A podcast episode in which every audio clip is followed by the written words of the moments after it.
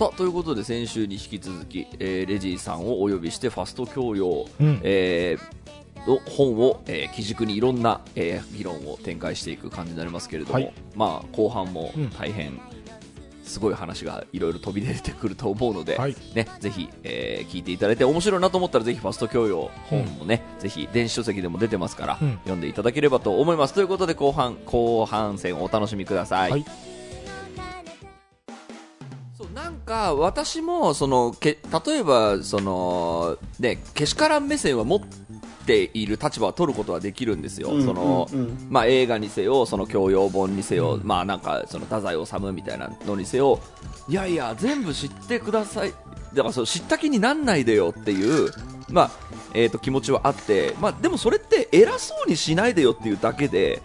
えー、とじゃあそのこう要約したものを、えー、とインプットしていることが、えー、と悪いのかっていうと別にそうでもないなとも思うし自分の昔を遡ってみると、まあ、ファスト教養に近いなんかこれだけ抑えとこみたいなのって、うんうん。結構やってたなっていう立場もあって、うんうんうんであでも、ま、あのなんでしょうまず許容する、えー目線は一回置いといてちょっと一回けしからんの立場で、えー、とファスト教養に立ち向かっていきたいんですけど、あの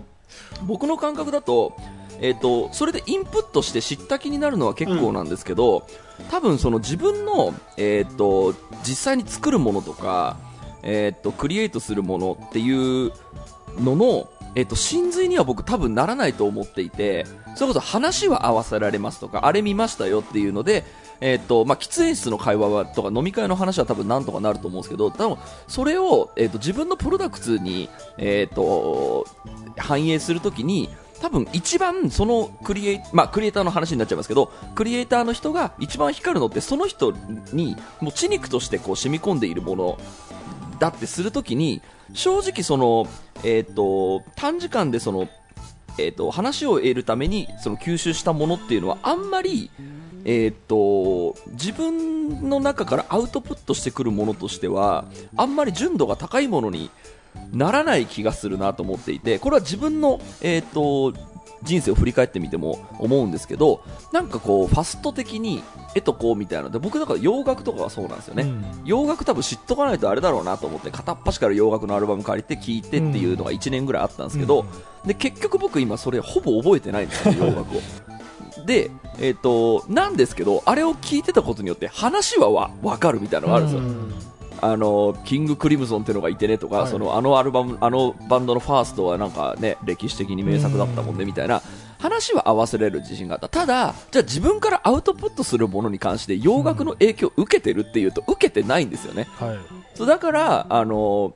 なんでしょう自分から出てくるものって結局あのコスパとかタイタイムパフォーマンスは置いといて、めちゃめちゃ好きでその吸収してきたものが多分一番自分が発信すべきものとして一番適切なんだろうなって、えー、と思って、えー自分のある種立場を見つけてきたところがあるから、なんかそのファスト的に吸収したものって多分あんまりアウトプットには、えーとつながらないというか薄いものになっちゃうよねっていうし視点は私は取りたいと思っています。うんうんうんどうですか、レジさん。いや、本当そうなんですよ。なんか、こう、ファスト教養的な、こう、教養としてのなんとかっていうコンテンツって、なんかこう、入り口の隣にいきなりこう、なんか免許改伝のゴールが置いてあるみたいな、なんか、そういう感じの構造になってるものがすごい多いなと思って、うんうんうんうん。だからなんかこう表面的に何かを大雑把にして本当はそこからさらにこう深めていってっていうのが多分今の田淵さんのお話のこう自分のこう中に入っていってそれがゆくゆくはアウトプットにつながっていくみたいなものになると思うんですけど、うん。なんかねやっぱそうじゃない。う表面を押さえたらもうこれであなたはこのジャンルはマスターですみたいな、はいはいはいなんはい。はい。かそういうこうコミュニケーションの形になってるものがすごい多いなっていうのはやっぱ違和感で。そうですよね。それが良くないなと思っていて、僕、ファスト教養とかファスト映画みたいなものをそのファスト的なもので吸収した人がいや、にわか知識なんですけどとかその要約サイトだけで見ただけなんですけどっていう立場さえ持ってればいいんじゃないかなと思っていてなんかそれを知ったことでそのビジネス的にゴールだみたいな、えー、とことには当然ならないし、えー、とそれをインフルエンサーの人が、えー、とこれを読むとゴールにたどり着けますって言ってるのはちょっと釈然としない感じは ちょっと腹持ちならない感じは確かにあるなとはちちょっと思いましたね。うん。なんか僕、そのインフルエンサーに関しては、まあ、例えば動画配信者とかであの、まあ、広告収入とかでねマネタイズできてるレベルの人たちに関しては特になんだけど結局、そのニーズがあるからやるわけじゃない、そのニーズがあるから再生数が回るわけで、うんだから、まあ、その人たちは、えっと、変な話再生数が増える方に引っ張られていって次のコンテンツを作っていくわけだから。あのなんかその人たちがこうファスト教養の手先っていうかなんだろうそのうん。組織の一員というよりはマネタイズに合理的な方にただ向かっていってるだけだと思うんだよね、はいはいはい、はい。だから結局問題は世の中にニーズがあるっていう方かなっていう気はしてて、うんうんうんで、まあ、ちょっとそれは一回置いといて、うん。僕今ぼんやり話してて思ったのは、あの山田五郎の大人の教養講座っていうあの美術のね絵をはい。はい深掘りする番組僕結構好きで YouTube YouTube 見てるんだけど、あのそこのコメントを見てるとあこの絵好きでした。ってもう何年前の美術展で見てすごく一番好きな絵ででそれのその背景を歴史とかあの画風とかをあの山田五郎さんの話を聞けて、うん。すごく嬉しいですみたいな。もう20年ぶりにそのなんだろうまた美術展に行きたくなりましたみたいなコメントがついてたりとかしててであれも多分そのいわゆるなんだろうもう分厚い美術書を本来ならあの美術学生とかは読んでいるべきところも、例えば半年とかかけて研究すべきものを山田五郎さんが30分喋っただけで知った気になれるわけじゃない、だけどそこにはちゃんとそのすごくそれによってまた美術館に行きたくなりましたみたいなあの深まるものもあって、うん。で実際その20年前にも美術館に行ってるような人だから美術が好きな人が見てるわけじゃない？であのなんだろう結局その人がまた美術館に戻ればあのなんだろうこうちゃんと美術美術を美術館で見ようっていうループがそこで、はい。なんていうのかな、はうん。始まるわけで、うんうん。なんかその山田五郎の大人の教養講座を見たからといって、はい絵のこと知りました終わりっていう人ばかりではないと思うんだようんうんうんねうんうん。そそこがすごくなんかいい循環を生み出しているはいはい。なんかファスト教養コンテンツもあるのかなと思って、いやそうですよね。だからあのなんかこの本の中にも金儲けのために教養が利用されているっていう現状あるよねっていう話だと思ったんですけど、まあ、その教養がある、えー、と金儲けのために使われた教養があることで、えー、と届く人に届いたその人の人生が変わった可能性はある、うんうんうんうん。でなると,、えーとまあ、やった意味はある、うんなっていうのは僕も割と擁擁護する立場に今度立つと、うん。その気持ちはめちゃめちゃあってあの人のためになってんだからいいんじゃないの？ってやっぱ思うところはあっ ただなんなんでしょうかね。そのその先に、うん。えーっとよりその沼にはまるみたいなあのこととかを、えーっとなんか減る入り口になってほしいなって思うときに、うん。えーっとこれ多分レジーさんも思ってると思うんですけどやっぱり、えーっと一定のファスト教養なんてけしからん立場を取って本当はもっとこういう楽しみあるよとかそれこそ美術館だったらこういう楽しみ方あるよみたいな啓蒙に近いものうん。を、えーっとやる必要が僕あると思っていて、あのーこれレジーさん本の中でちょっとごめんなさい話変わりますけど、あのー最初の方にですねえー、とビジネスパーソンの世界ではファスト教養が相応の支持を集めており片や音楽業界のようないわゆる文化系の領域ではインフルエンサーに対する嫌悪感が渦巻いているっていうことを書いているんですけどうんうん。僕の中で音楽も相当、えー、となんでしょうこれだけ押さえときゃ OK みたいなツールが超いっぱい増えてきたと思っていて、まあ、あのね、えっ、と、レジさんも本に書かれていたフェスとか、あの、テレビとかサブスクの、えー、とトップソングランキングとか、はいこれだけ押さえときゃいいよねっていう感じになって、まあ、特に夏フェスなんかあれのおかげで音楽ユーザー増えたと思っていて僕あれも十分ファストなファスト音楽みたいなところが僕あると思っていてでそれはいい。だってそのユーザーが増えたんだからよかったよねって思うけど、俺的にはそんなんで音楽知った気になんないでくんねえかなっていう、えーとうん。気持ちはずっとああってそのアンチテーゼで今も生きてるんですけどでその時にやっぱりあの今僕のスタンスとしてはその啓蒙をサボってはいけないと思っていて、うんうんあのでその時に、えっと、夏フェスよっか夏フェスいいよねみたいな感じで止まるんじゃなくてじゃあライブハウスにも行こうぜとかワンマンライブにも行こうぜっていうのをあの意図的に言っていかないといけないのにあんまりメディアが言ってくんないっていう、うん。そのジレンマがあるぐらい結構音楽界隈にも私そのファストみたいなものが渦巻いていると私思っているんですけど、うんうんうん。そこに関してはどうですかレジさああいや今のお話を聞いてそうだなって思いました、ん。うん。あ、の本に書いていたところの意図で言うとうん。まあなんかソーシャルとかを見ていると、うん。やっぱりこ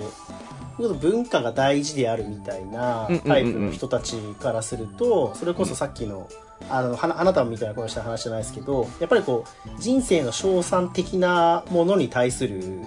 こう嫌悪感に近いものっていうのが、うんうんまあ、やっぱりこう感じられる部分っていうのがあって、うんうん。まあ、一方でその僕自身その会社で働きながら、あのーまあ、ぶ文化に関する発信もしてるみたいな立場で言うとうん。会社に行くと結構そういうそのニュースピックス的なものって割とこうベタに受け止められてる現状みたいなのがあってなんかこうちょっと嫌味っぽく話をするしようとすると全然通じないみたいな。あおおもし面白いですよねみたいな。読んでますみたいな。なんか結構そういうこうなんか分断があるなっていうようなのが、えっと、あそこのあの初めに書いていたところでの、まあ、意図だったりするんですよね。でもまあうんうんうん。確かにその今田淵さんおっしゃってたみたいな産業の中でこう、音楽をファストに楽しむためのツールっていうのはまあ本当にこれだから音楽に限らずっていうことだと思うんですけどいろんなコンテンツがそういうふうに楽しめる流れの中に、まあ、音楽もまあど真ん中にいるなっていうのはもうおっしゃる通りだなと思います。だから逆に言うとその、えーっとそれこそ夏フェスの主催者みたいなのねあのロッキンオンジャパンとかのその雑誌社みたいにあの分かりやすく噛み砕いてその文化として分かりやすい文化として発信してくれる人が、えっと、とても大事なとても大事だし嬉しいんですよねその音楽という文化をちゃんとみんなに分かるように咀嚼してくれた翻訳してくれたって嬉しいんですけど、えっと、どちらかというとその先に連れていく人がちょっと少なすぎる感じは僕すごくあって、えっと、だからファス,、まあまあ、教ファスト教養であるならばファスト教養がありました、えっと、それで知った人がいますかったっていう時に、えっと、これが楽しかったあなたにはこちらっていう動線がえっとうん。どこにも惹かれてない感じがあってこれ映画とかに関してもやっぱ思っていてこれだけ見ときゃ OK っていう後にそこれが好きだったら、えっとこれも見た方がいいよみたいなそのキュレーションおじさんみたいな人だったりその啓蒙する、えーうんうんよりコアな文化人みたいな僕ここがいない方が問題だと思っていて。うんうんうん。なんかそのせっかく広めてくれ文化を広めてくれた功労者がいるのになんかそれを追い風と思ってそのより深めていくことをできる知識人の人がやればいいのになんでやらないのみたいな。それこそ、ね、夏フェスとかでいうと夏フェスに出て満足みたいなバンドとかもいっぱいいるわけで、はい。あれ？あなたたちが好きな音楽それだったんですか？ってちょっとがっかりするようなこととかもやっぱあったりするんですけど本当はそこから連れてってほしいんですよね。沼の方はでもちろんそれは100人じゃあファンに、ね、なったとして1人だけでいいんですよ。1人だけこっちの沼に来てくれればいいわけで、でもその沼に引きずり込む努力ってしてなくない？っていういのが私あるそのだから100人に1人はもう自力でたどり着くんじゃないのかしら。もちろんそうだと思います、ううんん。だから結果やっぱりあの最近でも若いさ Vaundy とかさ、うん。あの売れてるその子たちってやっぱ音楽詳しいんですよね、うんうんだからどんだけその時代がねえっ、と噛み砕かれて翻訳しやすいような文化がを享受してた、えー世代だったとしても、うん。やっぱねあの一定数あのそういう高いそのリテラシーがある。うん。でどんどん吸収していく人もいるし、うんで本当にそういう人が売れてるっていう現状は僕変わってないと思っていて、はい。ここがすごい面白いなと思っていて、うん。そのファスト教養にせよファスト音楽にせよそれを吸収したので、えートップランカーになりましたっていう人って果たしているのかねっていう気持ちあるんですけどうん。実際どうなんでしょう？ビジネスパーソン界ではファスト教養を得たのでめちゃくちゃキャリアアップした人っているんでしょうかしら、いやーだ多分あの天天井があるんだと思います。うんあるあるラインまでは多分それでいける部分があって、うん。うん。そこから先は多分本物じゃないとっていうことだと思うんですよね。だなんかそのまさにその辺の構造って本でも触れてるんですけど大体そのファスト教養の話で出てくるときにあの本の中だと脅しとか不安とかそういう言葉を使ってるんですけど大体なんかこうブーカの時代であるみたいなもうあのこの先が読めない変化の激しい時代になるからだからこそ教養を身につけるべきだみたいな結構そういうロジックがすごくこう一般化してるんですけど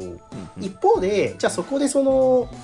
本当は多分その変化が大きい時代の中で必要な教養ってちゃんとこう自分の身の身になってるものというか一つの何かを深めていった結果としてなんかこう抽象度の高いこう自分なりの原則みたいなものにたどり着いてだからいろんな時代になってもそれに基づいて行動すれば何か自分の信念を達成できるみたいな、まあ、多分本当はなんかそういうものであるべきだと思うんですけど、なぜかそのブーカの時代に対応するために必要な教養みたいなものがなんかこれを押さえとけば OK みたいなコンテンツになってるっていう。まあなんかここのねじれっていうのはなんかすごくある。そうそう。なんかねじれ感僕もそうすごい感じていて、そうここがゴールですって言うなよってなんか思う感じがすごいあって、なんかでもその方が、まあ、お金は稼げるしっていうのもあるね。その再生回数は増えるしっていうのもそうね、そうそう、さっきと田淵君が言った話で、そのなんか沼に引きずり込むスタンス立場の人がいないって聞いたときに、まさにそこを思ったんだけど、まあ、例えばテレビ番組であのお笑いタレントがねコントをやるとするじゃない？でそのコント面白いなと思った人がじゃあそのコントライブの劇場まで行くかってその例えばキャパ100人とかの箱まで行くかってなるとそれこそその100人に1人のもう大好きになっちゃってテレビ見て。あじゃあもうちゃんとライブハウスまで行きたいと思う人は100人に1人、まあ、いたらもう OK で,、でじゃあそのライブハウスに行ってくださいっていう番組は作られないんだよ、うん。そのなぜかというと番組っていうのはもう時間も限られてるし、その多くの人にリーチするための情報を発信してるのに、ん。その100人キャパを埋めるための告知すんじゃねえよってなっちゃうんだよ多分、うんうんテレビプロデューサーからしてもさ、うんうん。それだったら視聴率稼ぐ方法を考えようよって話に多分なるから、はいはいはい。だから沼に引きずり込む人はそれこそそのブロガーとかそのうんうん。ネット上のインフルエンサーであるべきで、うんうん。かもう本当に本人が調べてそのこの人コンビ面白いっつって名前を調べてもう自力でライブハウスにたどり着くしかないんだと思うんだよね。うん。そうですよね、多分いや啓蒙の話すごい大事だと思ってて、うん。100人に1人の人はそのかある種勝手に好きになって、うん。勝手に壁をか越えていくんだと思うんですけど、うん。やっぱりなんか100人に1人をなんだろうな100人に7人ぐらいにする努力っていうのは、うんやっぱなんか誰かしないといけないんじゃないかなっていうふうにやっぱ思うんですよね。でなんかその結局そのファスト的なものもその場でなんか見たらもうすげえ賢くなったみたいななんかそういうこう実感を得られるものが需要として大きくなってそういう動画の方が YouTube でぐりぐり回っちゃうって多分なんかこう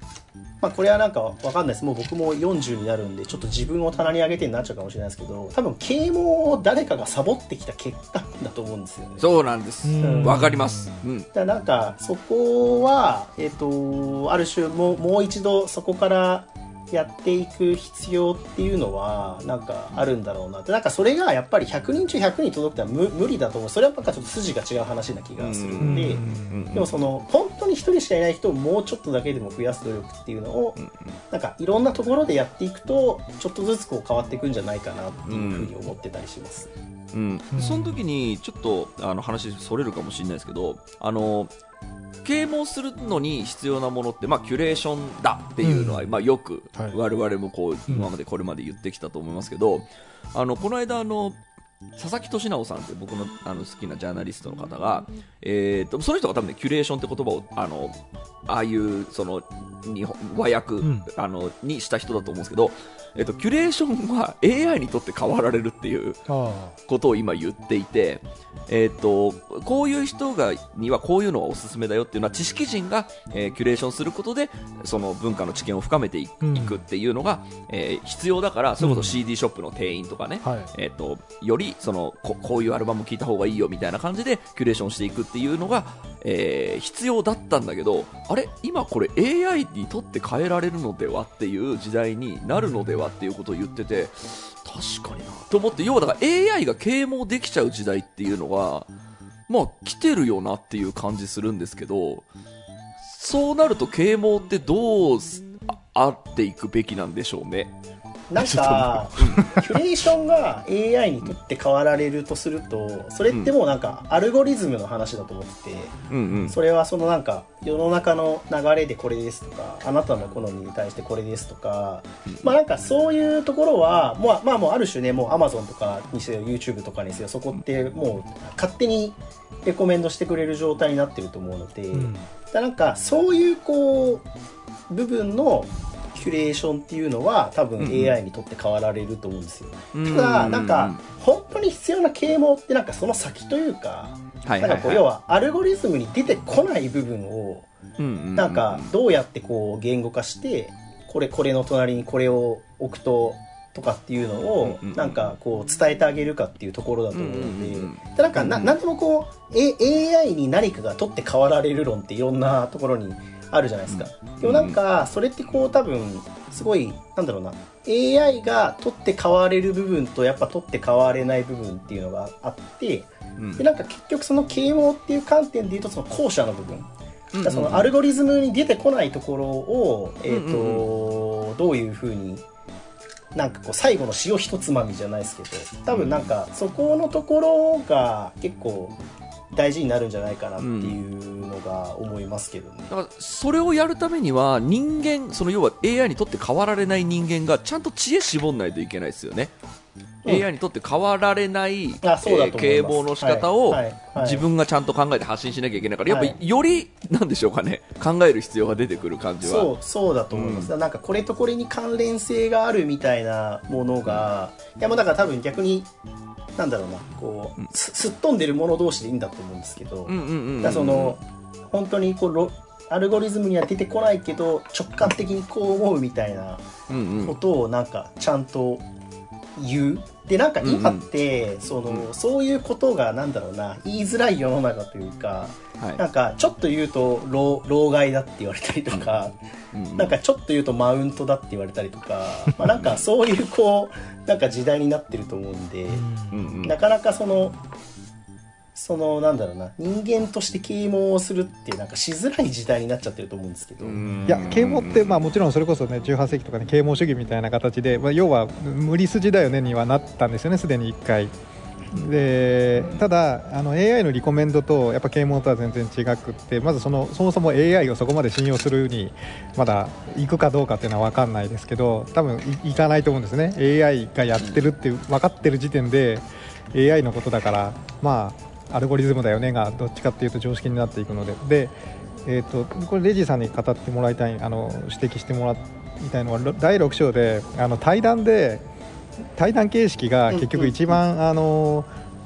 信頼をまずそこに持て持ち込めるしでそこで出てくるコンテンツがあのその人にとってのあの次取るべきあのコンテンツになりうると信じられるみたいなののその話ぜひ聞いてみたいと思うんですけど。あそうですねだからあの6章の最後の章でファスト教養的なあの空気に抗うための法則法方策みたいな中で雑談っていう話をしていて、うんうんうんだからまさにそのここういうこうポッドキャストとかって本当そういうものだと思うんですけど、まあ、なんかこう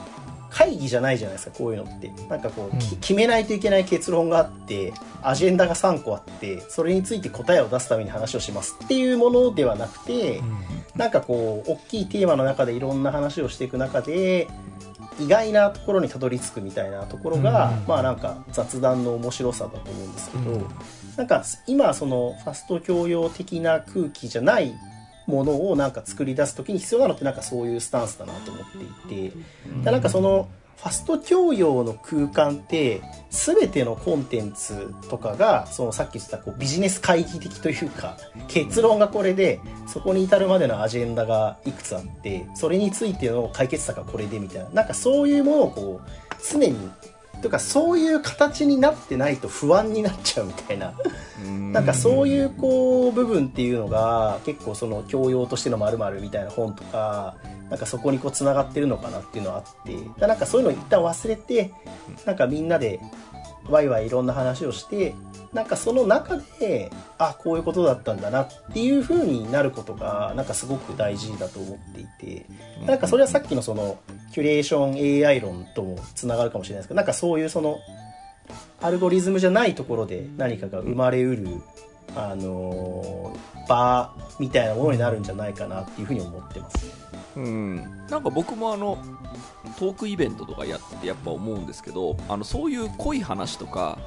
えー、と表層面ではわからない話みたいなものを、えー、とちっちゃい会場とかにやるとやっぱ需要あるんですよね、うん。100人ぐらいは聞きたい人いるんだっていうのがやっぱあったりあったりしてだからそういうなんでしょうかねえー、と要は啓蒙できる人たちはサボあサボんないでっていうんじゃなくて諦めないでほしいなと思うんですよね。うんだからそのなんか10万回再生出ないからとかそのオリコンランキングに乗らないからダメだっていうんじゃなくて100人集められるんだからすごくないっていう目線でそのより深い教養みたいなものを、より深い知識っていうのを、えー、とこう声高に語ってでちゃんとそれを喜んでくれる人もいるんだからそこにしっかり届けるっていうのはなんか、うんやった方がいいんだなってすごく思う、だからこのポッドキャストだってその雑談だって、えー、とそれにお金払いたい人いるんだからやりましょうよっていう気持ちはなんか僕もこの章を読んですごく思ったところではある。うん。うん。まあ、もちろんあのこうサプライヤーとしてはそそれはあのニーズがあるよねってなるんですけどあのささっきの佐々木俊直あこれも余談なんで別に使っても使わなくても、佐々木俊直さんがあの AI にとって変わられるんじゃないかっていうのそれ自分がやってるそれを多分 AI にとって変わられるんですよね。でなそれなんでかっていうともうやっぱり自分一人で出てくるあの引き出しなんてもう決まっててでうん対談コンテンツであの可能性が感じられるのはやっぱ喋ってるから思いもよらないところに行くっていう、うん要はあの精度を上げてこれは今必要な情報だっつってあの一人でどんどんい絞り込んでいくようなやり方は辛いんですけどやっぱあのキャッチボールしててわけわかんないところに拡散していくとか発散していく中でで見てる人が勝手にそれをあもしかしたら今考えてるそれと近いかもなみたいなところでそれも偶然で見つけてもらうっていう意味でのまあ対談の可能性というか、うんうんうんうん。ススローなあの、はいはい。ところがあるなと思っています。だから佐々木俊直さんなのあの不安はは的中するとは思いますが それはそれでっていう感じがしますね。はい。はいはいはい。いやその今のデラさんのもあの踏まえてなんだけどなんかキュレーションっていうのがどちらかというとそのあるテーマに従ってなんかこう絞り込んでいくみたいな、まあ、例えば美術展で言えば何々展っていうその、まあ、例えばシュールレアリズム展って言ったらなんかそのシュールレアリズムの画家の絵が集まるわけじゃない？でそれはなんかこう濃縮していく方かなって思ったんだけどその今の雑談とかそのあのなんだろうブレインストーミングみたいな話っていうのはどちらかというとやっぱそのうっかりたどり着いてしまう何かとか脇の脇道あのセレンディピティみたいな、うん。だからなんか結果的にたどり着いてるのがなんか今世の中がすごいそのファスト教養とかそのなんだろうこう濃縮したキュレーションみたいな方に向かっている中で、それの突破口ってむしろその無駄な時間というかその、うんうんまあ、雑談だったりその、なんだろう結論を出すための会議じゃないものなんじゃないかなっていうところがすごいあの実体験としても実は感じてるし、はいはい。あの今、皆さんの話聞いててもなるほどなと思ったしあと、本当ちょうどあのタッチレディオにも出たことあるあの LINE スタンプクリエイターのサラリーマンクリエイターの吉永さんも最近雑談の時間を一番大事にしてるって言っててあの僕あの月2ぐらいであの吉永さんとオンライン 雑談をしてるの。でたどり着いてるところが雑談って今くしくも本当に同じところたどり着いたなと思ってちょっとちょっと背筋がゾワッとしました、なるほどつなつ雑談に通ずる。うん。なるほどなるほど、はい。さあちょっと最後に1個だけトピックあの聞きたいんですけど、デラさんテレビマンとしてのデラさんから見たレジーさんに聞いてみたいことみたいなのありますか？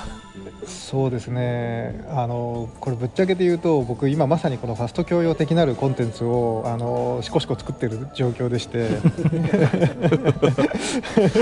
どこに気をつけた方がいい？そうど。そうどこに気をつければいいですかというかこれであの刺されないようにするにはどうしたらいいですかというあのそうそういうことを聞いてみたいですね。だどんなんだったらあのうん、どんなんだったらレディーさんこれはファスト教養でありながらちゃんと可能性を感じられるというふうに思うかというのを教えてほしいなと。あそんなおこがましいです。おこがましい話になっちゃうんです。なんだろうなあの多分なんだろうな。つ作ってる側の話と情報のその出ていく種類の話と両方あると思っててなんかやっぱ作ってる方はやっぱなんかちゃんとそのジャンル知ってる人ってやってよっていうのはやっぱすごい思うところでだからなんか、あのー本来そこの門外漢の人が喋りが上手だからそれをこう解説してそれがこう広まっていっちゃうってある種こうなんかワイドショーのコメンテーター的なというかなんかそういうものってやっぱりなんかこうそもそも正しくもないし深みもないしでもなんか喉越しだけいいみたいななんかそういうものに結構やっぱなりがちだと思うのでだからなんかちゃんとその中身が担保された人から出てくるものがいいなっていうのがまずそのなんか発信側の話で。で情報として出ていくところはさっきあのー啓蒙の話とか沼の話とかともちょっとつながるかもしれないですけどなんかそれをきっかけに次の行動につながるようなものっていうのがなんかすごくいいいいんじゃないかなっていうふうに思うんですよね。なんかこれ知って OK みたいなもう全部分かったっていうんじゃなくてなんかあのーじゃあこれ知ったからこれも読んでみようとかなんか見てみようとかなんかいかにそうなるかってことだと思うんですよなんか今回の僕の本の感想でなんか結構嬉しいのは割とあのその若林のエッセイ買いましたみたいな感想が結構あって、うん。そのこの本読んでこれ読みたくなったんで買ったとかあとその SMAP の Joy の CD を久しぶりになんかあの中古屋に探しに行ったとかなんかそういう話を聞いたりするとなんかすごく嬉しいなっていうふうに思うんですけど、だなんかそういうその入り口だけじゃなくて次に行くところにつながるようなものだとなんかすごくむしろなんかそういうこうまとめ的なコンテンツっていうのはむしろたくさんあった方がいいと思うんですよね。入り口の敷居が低くて出口がこうたくさん広がってるっていうものはなんか別にそれがダイジェストだからダメってことは全然思わないのでなんかそのちゃんと審美眼のある人がダイジェストを作ってかつそれがそのいろんな出口につながっていくものだとなんかそれはすごくこう今必要とされるコンテンツの形なんじゃないかなと レジさんテレビ出ないですか？いやまあいろいろこうあれですね。こう会社との絡み等々も含め。か。そこはあるんだ。そっか。会社のここまではいいけどこっからはみたいな。そういやなんかね別にこう厳密なルールじゃないんですけど、うん。まあ、ななんとなく自分の中で線を引いてる感じですか。もし寺さんのあのテレビ番組作りでもし必要な時にはちょっとじゃあレジさんにお声をあの単純にコメントを求めるだけでもいいと思うんです。どうですか寺さん今聞いてみて。いや本当にあのあのまさに今あの言言われた通りあの行動変容というかじゃあ次何したらいいのみたいなところをちゃんとパッケージにそこまで落とし込むというかあの3本じゃあ動画見てくださいじゃなくって動画見た後にどうしたらまあそれくらい自分でやるよと思いますけど本屋行けとか思いますけど あのそれをあの案内するのがさっきから田淵君が言ってるあの啓蒙の話でしょうしあのなんかそこが過保護に思うかもしれないけどなんかそこができるんだったらやっといた方がいいよねっていうのはあのコンテンツのあの供給の立場からもあ確かになと思いました。さあということで、はい。ファスト教養の本から広がっていろんな話してきましたけれど、とりあえず、えーここで一回本編終了になります。ありがとうござありがとういましたございました。ありがとうございました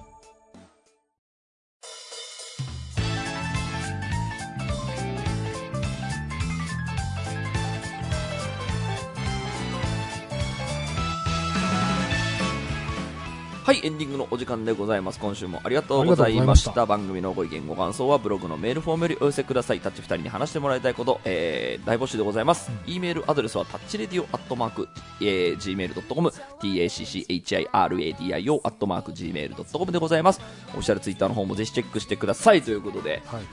大容量2週にわたってすごかったですね濃かったですね。濃かったです、ね。これあのー僕ちょっと気づいてしまったんですけど、うん僕本読んでないって言ってたじゃないですか、これ今日これ話したことによってこの本の内容知った気になっているんじゃないかなっていう来ました。ファスト教養がファスト教養になっている。著者本人からのファスト教養をある受けてしまったんじゃないかという功罪ですね、これは。なんか一周回ってちょっと面白い構造構造になってるんですけどこれこの辺はレジーさんどう思思います？いやなんかファスト教養の持つなんだろうなこの入れ子構造的な強さ。な なんかなんかななんでもなんか最終的に全部そこに回収されていくみたいな。まあ、もともと本ってショートカット、ね、その、地のショートカットだって誰か言ってましたけど、は要は要約の、あの、コンテンツですから、うん結局知った気になれる。そうそれをなんか著著者から音声で聞いたってうんそうね。いや、だから思い返せば、その要約文化ってずっとあったなと思っていて、はい。まあもちろんそのね、えー、とテレビ番組でシングル曲が流れるみたいなのもそうだしあとまとめサイトとかもあったじゃんね、はい。ね。あとその産業で説明してくれみたいなので、その2ちゃんのスレが、はい。えーレスレスがこう産業でこう要約してくれるみたいな、まあ、昔から多分我々って要約に結構助けられて、うん。多分今まで来てるはずで、まあ、それが今だと、えーそのターゲットは教養に行ってますよっていうことだと思っていて、今、じわじわ思い返してきましたけど僕、ガンダム見てないんで、はい。えー、とガンダム知らないんですけどなんでかこう友達と話してるうちに知った気になってるんですよね。あそうだからなんとなくガンダムの名言はこう知ってるし聞けばあガンダムのって知らないのに言えるっていう。あそうだね。だからさっきもあの言ったそのそれが別に僕のあのクリエイトのあの真髄にはなってないのは自分でも気づいてるからその全然平気な顔して、うんうんあのガンダムを知ってる風に言えるんですけど、なんか結構多分我々全員あの一定のそのファスト何々に影響を受けているそうね。気はする。うん。なんかね実際太宰治だってなんかその読んだやつ全部俺覚えてるわけじゃないし、うん。なんかそういうなんかこう受けてる影響みたいなのは多分どの世代にも多分なんかあったんだろうなって思いますけど。レジーさんはちなみにどうですか、その話でファスト何々にこう自分でこう知識の足しになったなみたいな青春時代の時こういうのを享受したなみたいなのって思う覚え出せることあります？いやえっと青春時代よりももうちょっと大きくなってからですかね。それこそその、僕はあんまりあのアニメをたしなんでこなかったので、うんうんうん。やっぱりなんかこうあこれ流行ってんだ倍速で見とくかみたいなのってやってないわけじゃないんですよね。だからなんうんうんうんうん。かでもなんかやっぱりそれがなんか自分にとって重要なものになったかっていうとなってないなっていうのもあったりするので、だからなんかそういう一方でやっぱりね要約の良さみたいなのもあるのでなんかこう用法用用法用量を正しく守ってっていうことなのかなって感じしてますそうね、まあ、そこに答えが、ね、出たような気がしますね。あということで2週にわたってレジさんありがとうございました。ありがとうございました。何か感想などあればあいやなんだろうな。本当のやっぱ雑談が大事っていう話もちょっとしましたけど、まあなんかね自分自分の中でもやっぱ話していく中で整理されてることとかもやっぱいっぱいあったので、うん。なんかいっぱいこうねそれこそコロナの後で人と会って雑談をするってこと自体も機会がちょっと減っている感じがするので、うん。まあなんかいっぱいこう思考をかき混ぜる場っていうのに出ていかないとダメだなっていうのを改めて思いまトーした、クイベントやりましょうよ。レジーさんあトークイベントあ全然お願いします。やりますよオーガナイズ。いいっすね。ななんか何かしらしますいいっすね。いやなんこかこ今度あるんでしょ？レジーさん。レいやレジーさんねあ今度はそうそれこそ10稲稲田さんいやそうそう。あ何何？ちょっと告知してください。ごめんなさい。ちょっとあ告知。タタイミングがああ多分合わないと思うんで。そう終わってる。あれなん。キンキンなんだ。あ終わってんのか。はい、ああでもあのそうです。あの映画を早送りで見る人たちの稲田さんとあ喋るえ機会が、はい、あります。ーいいですね。まあというのの流れでよりこうまた新しい本を書いていくかもしれないしどんどんレジーさんが文化人にうん。なっていく。あのサラリーマンを辞める日が来るかもしれない、ね、確かに。いやあこれからのーちょっとまあねこのバランスを取りながらあとねちょっとこれあれなんですなんか音音楽の文章も引き続き書きますっていうのはなんか言っておきたいってちょっと思います、そうですね。いやレジーさんのやっぱこう目線必要ですよ 音楽シーンには。ああいうのをやっぱ言ってくれるああいう目線で語ってくれる人がやっぱ啓蒙してくんないと音楽はどんどん俗物になっていきますから。お願いしますね。はい、引き続きそちらをやっていきたいと思います、ということで、はい、えーまた、えーレジーさんのね、ツイッターなどなど、えーチェックしていただければ、あの、日々のつぶやきなどなど読めると思うので、ぜひ皆さんチェックしてください。ということで、えー今週はここまででございます。はい。お相手は田代智和と。田淵智也と、レジーでした。また来週。ありがとうございましありがとうございまた。